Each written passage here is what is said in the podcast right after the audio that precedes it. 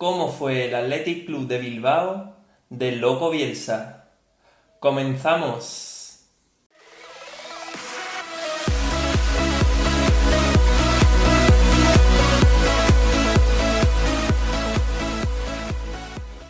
Muy buenas a todos, ¿qué tal estáis? Bienvenidos un día más a mi canal y en el vídeo de hoy vamos a repasar al Athletic Club de Bilbao del Loco Bielsa.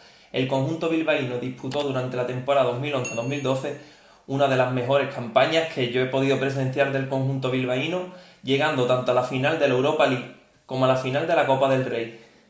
El conjunto vasco practicaba un fútbol vistoso directo con el que superó a la mayor parte de sus rivales dejándonos eliminatorias inolvidables como fue la del Manchester United o la del Sporting de Lisboa. Así que sin más dilación, comenzamos.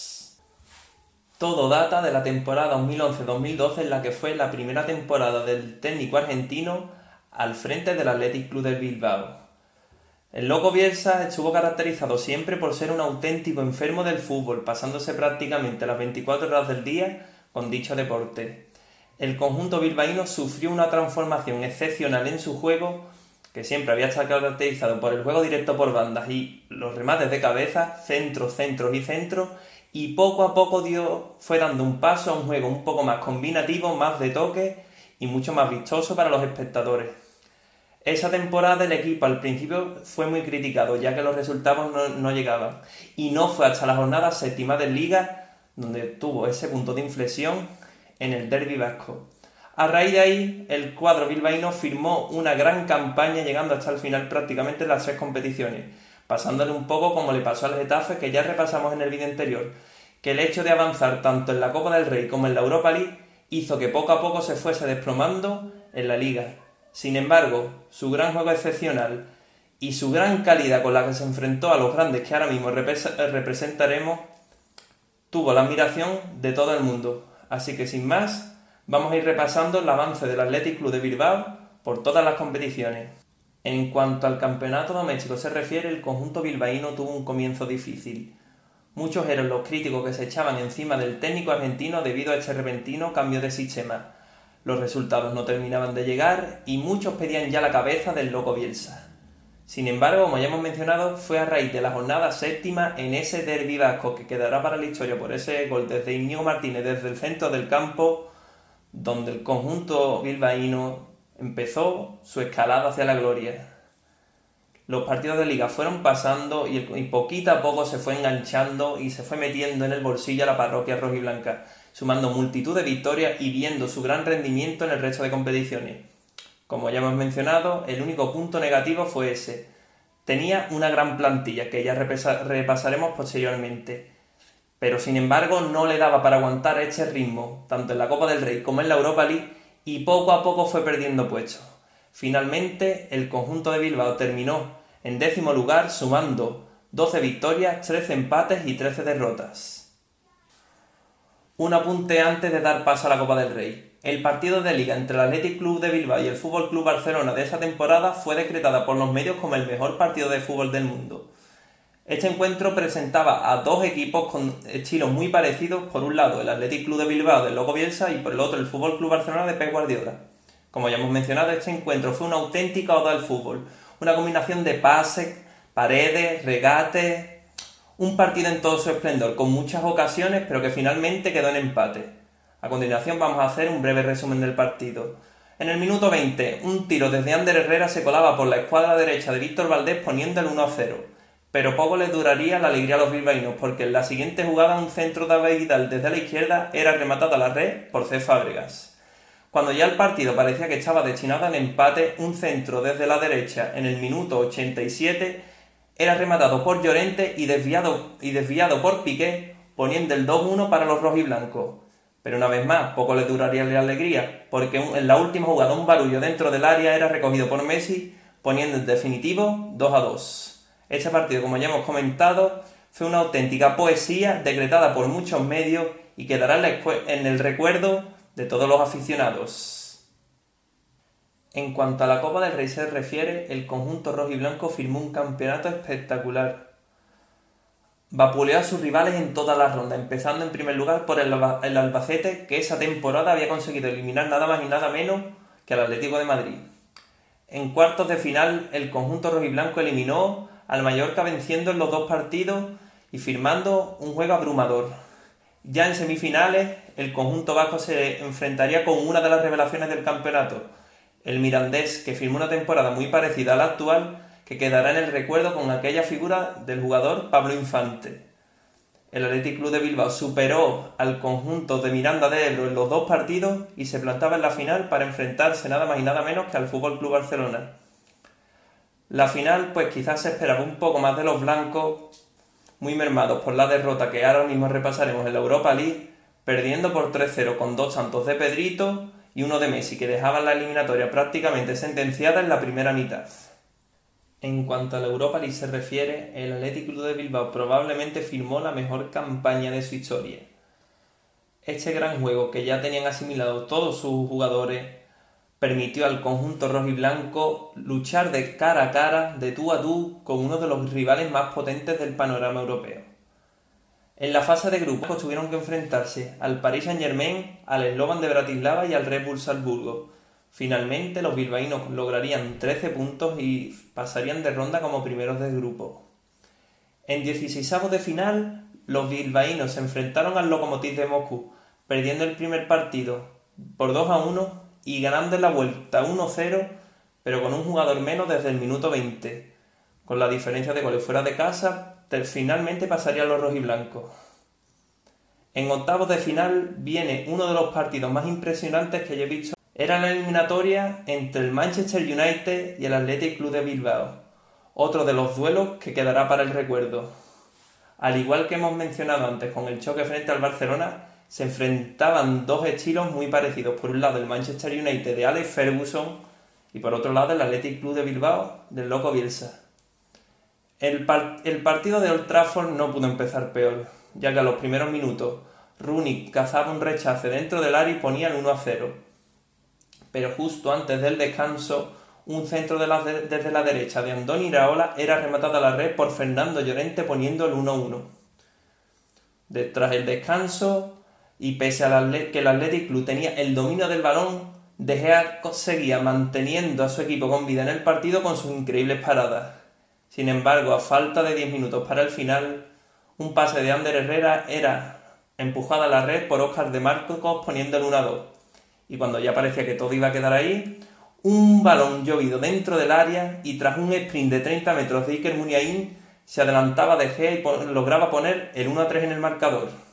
Ya en los minutos finales, Rooney de penalti pondría el definitivo 2 a 3.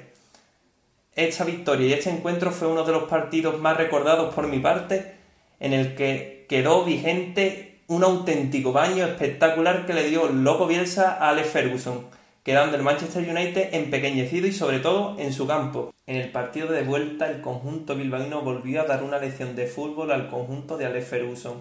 Los rojiblancos vencieron por 2 a 1 y dieron un auténtico baño una vez más a los Red Devils. Muchos de los jugadores con gran calidad que han demostrado a lo largo de su carrera futbolística en el Manchester United corrían detrás del balón sin saber qué hacer. Hablo de Wayne Rooney, Ryan Giggs o Paul Scholes uno de los estandartes de este conjunto durante toda la historia. Conjunto bilbaíno superaría por 2-1 al Manchester United. primer gol, un centro, pase largo desde 30 metros de Amorebieta que era empujada a la red con una gran volea de Fernando Llorente. El 2-0 sería anotado por Iraola tras una gran jugada personal. Y ya por último, un tiro desde fuera del área de Wayne Rooney pondría en el marcador el definitivo 2-1. Ya en cuartos de final, al Athletic Club de Bilbao le tocaría enfrentarse al Schalke 04 de Raúl González. El partido de ida fue otro repaso de los bilbaínos, venciendo por 2 a 4 a su rival en el estadio del Ventis Arena. Partido de vuelta finalizó con 2-2 en una auténtica exhibición de Raúl González, metiendo los dos goles de su equipo, uno de ellos un trayazo desde fuera del área por toda la escuadra y finalmente terminó ovacionado en el viejo San Mamés. Ya en la siguiente ronda, los bilbaínos tocaría enfrentarse con una de las revelaciones del campeonato, como fue el Sporting de Lisboa. En el partido de ida, los bilbaínos perderían por 2 a 1 tras un tanto en los minutos finales del sevillista Diego Capel. Y en el partido de vuelta, el conjunto bilbaíno logró vencer por 3 a 1, anotando Fernando Llorente un gol a falta de 5 minutos que ponía a los bilbaínos en su primera final de la Europa League. En la final aguardaba el Atlético de Madrid con un recién llegado Cholo Simeone que después llevaría al conjunto colchonero a la gloria. El partido fue algo descafeinado porque nada más empezar Radamel Falcao pondría el 1-0 y el 2-0 en el marcador dejando al Athletic Club de Bilbao prácticamente sin opciones.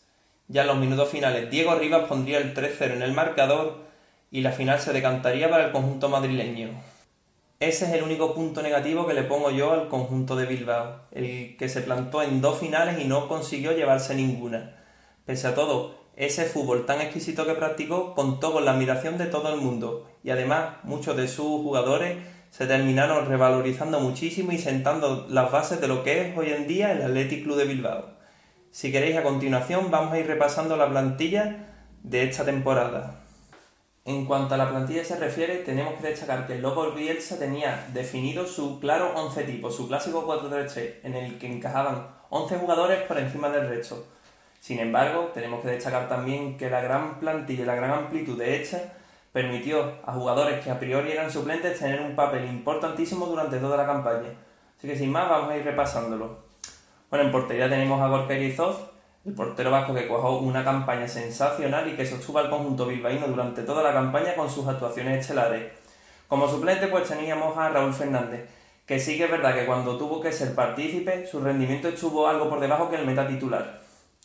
En defensa destacaríamos a cuatro jugadores por encima del resto. Por un lado, Andoni Iraola, el amo y señor del carril derecho de la parroquia roja y blanca, que fue uno de los más destacados de esta campaña. Como centrales, pues teníamos por un lado a Fernanda Morevieta y por otro lado a Javi Martínez, que retrasó su posición y que fue una de las claves de este proyecto porque le permitía al conjunto bilbaíno salir con la pelota jugada. En la banda izquierda pues teníamos a Auteneche, otro que guajó una gran campaña y se revalorizó muchísimo durante esta. El resto de defensa pues teníamos a Borja Equiza, que tuvo un papel importantísimo en las eliminatorias tanto de Old Trafford como con el Schalke y ya el resto de jugadores, pues sí que es verdad que su participación fue algo más mínima. Teníamos a Gurpegui, bueno, a Gurpegui sí que es verdad que disputó más partidos, pero el resto, por ejemplo, Aitor Ocio, eh, Xavi Castillo, Oko y Kili tuvieron un papel más secundario. En el centro del campo, tres hombres clave. Por un lado teníamos a Ander Iturraspe, otro de los jugadores que firmó una campaña espectacular y se revalorizó muchísimo, y como interiores teníamos por un lado a Oscar de Marco y por el otro a Ander Herrera. Ellos juntos formaban el tribote que tantas alegrías le dio a la parroquia rojiblanca. Como suplentes pues teníamos a Miquel San José, David López, Íñigo Pérez, Ruiz de Galarreta o Igor Gabilondo. Y ya por último, en el frente de ataque, otros tres hombres clave. Por la banda derecha, pues teníamos a Susaeta, otro de los jugadores que ha sido importantísimo a lo largo de la historia del conjunto bilbaíno y que esa temporada fue una de las que se consagró. Por la banda izquierda pues teníamos a un jovencísimo Iker Muniain que iba dando destellos de su gran calidad y que iba dando, echando raíces y se convertiría en lo que es hoy en día. Ya por último, como delantero centro, Fernando Llorente, el hombre gol de este equipo, uno de los jugadores más importantes de la historia del Atleti y que en mi opinión debería haber tenido una mejor despedida. Como suplente, pues teníamos por un lado a Ibai Gómez, otro de los jugadores que esa temporada se consagró en el primer equipo con sus grandes actuaciones y por otro lado Gaisca Toquero, un jugador muy querido siempre por la parroquia rojiblanca que cantaba Ari Ari Ari, Toquero Lendakari. Esta ha sido la plantilla del Athletic Club de Bilbao, en mi opinión una de las más completas de las que hemos repasado, pero una lástima que finalmente no consiguiera llevarse ninguna de las dos finales. Y hasta aquí el vídeo de hoy, espero que este vídeo os haya gustado muchísimo y ya sabéis, dejadme en los comentarios si queréis que repase alguna temporada en concreto de otro equipo histórico. Y no hay más, suscribíos a mi canal si no lo estáis, dejad un muy buen like y nos vemos en próximos vídeos.